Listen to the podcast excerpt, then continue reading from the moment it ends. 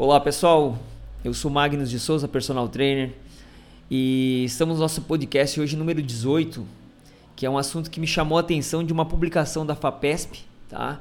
que o título é assim: Hospitalização por Covid-19 é 34% menor entre pessoas fisicamente ativas. Vamos acompanhar um pouco desse artigo?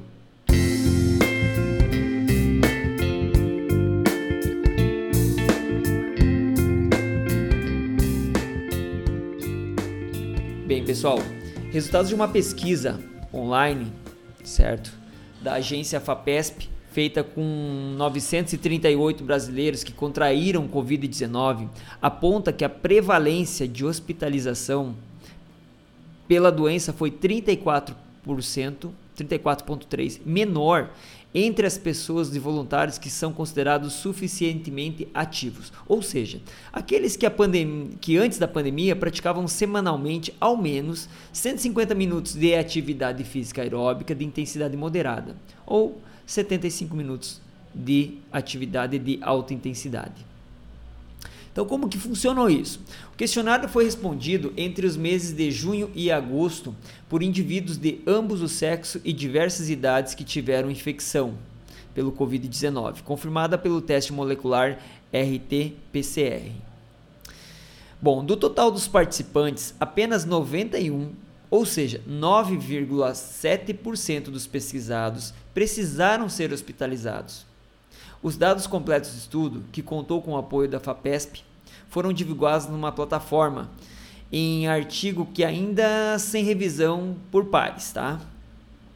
Bom, para definir esse critério de suficientemente ativos, os pesquisadores usaram como referência as recomendações da Organização Mundial da Saúde para adultos entre 30, 18 e 64 anos, que, por sua vez, estão baseadas nas diretrizes das principais entidades médicas do mundo, então, o autor da, do, da publicação, Marcelo Rodrigues dos Santos, da agência FAPESP, citou o seguinte: Buscamos avaliar se havia alguma redução na prevalência de hospitalização, também em, é, entre os que praticavam atividade física por um período menor que o recomendado.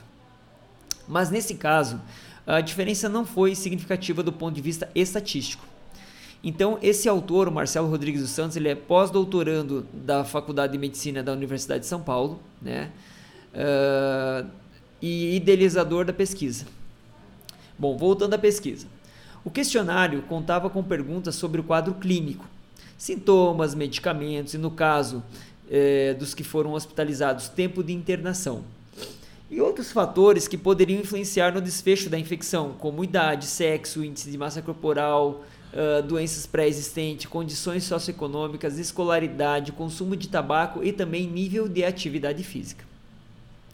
As respostas do questionário foram analisadas por modelos estatísticos e, esperado, a prevalência de hospitalização foi maior entre homens, os idosos, 65 anos ou mais, os voluntários obesos ou com sobrepeso e os de nível socioeconômico menor e menor escolaridade.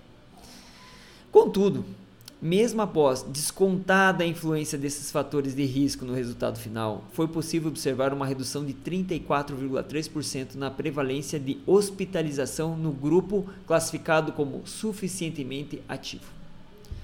Quando foram comparados apenas os voluntários que, precisam, que precisaram ser hospitalizados, o nível de atividade física pré-pandemia não conferiu proteção em, ter, em, em termos de tempo de internação, intensidade dos sintomas e necessidade de suplementação de oxigênio ou intubação.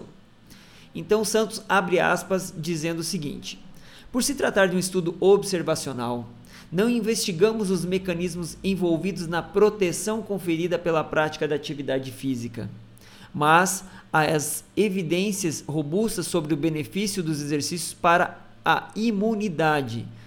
Ou seja, uma única sessão pode mobilizar bilhões de células de defesa, reintroduzindo-as na circulação, afirma o autor Santos.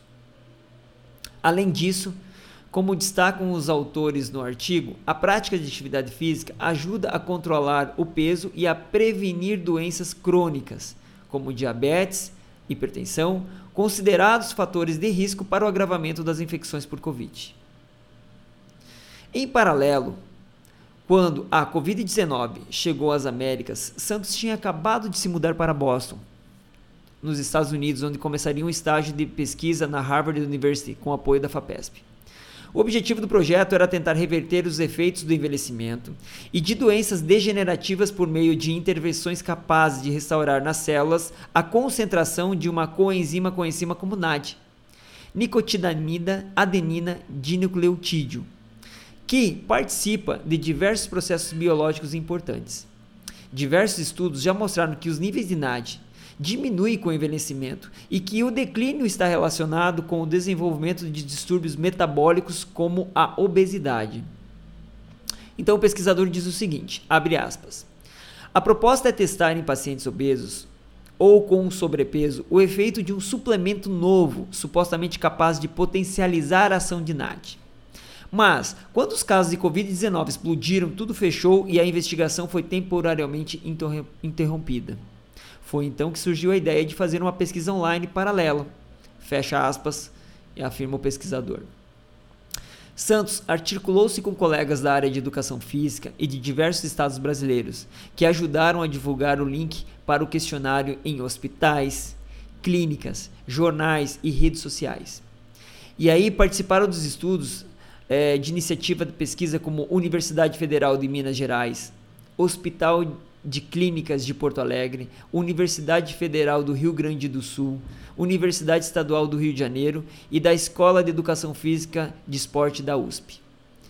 Então Santos afirma aqui, entre aspas, que foi uma espécie de estudo multicêntrico, né? só que online.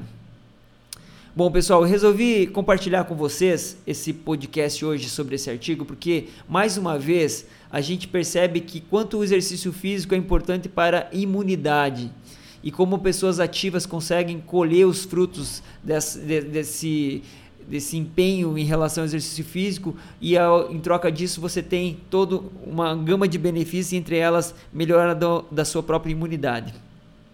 Espero que as informações aí tenham colaborado, que é bem interessante, achei muito legal. Quem quiser mais encontrar mais assuntos, né, quem quiser acompanhar a gente nas redes sociais, pode entrar no nosso site lá, magnuspersonal.com.br, vai acessar nossas redes sociais e vai estar em acesso ao nosso blog, que vai ter vários artigos bem, bem bacanas lá, tá ok?